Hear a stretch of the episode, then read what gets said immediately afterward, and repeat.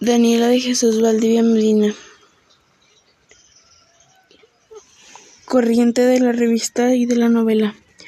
Una nueva élite intelectual aparece en México en el decenio que va a mediados de 1950 y a mediados de 1960, compuesta por jóvenes cuya edad oscilaba entre los 25 y 35 años y que por lo tanto habían nacido y crecido durante el periodo de la institucionalización de la Revolución Mexicana a 1928 a 1956.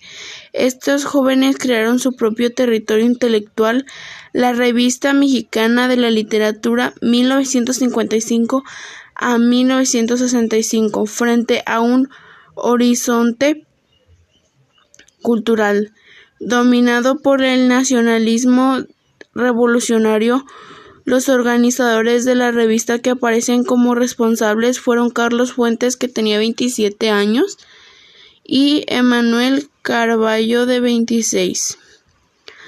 Los jóvenes escritores que formaron su núcleo promotor eran novelistas, poetas y ensayistas.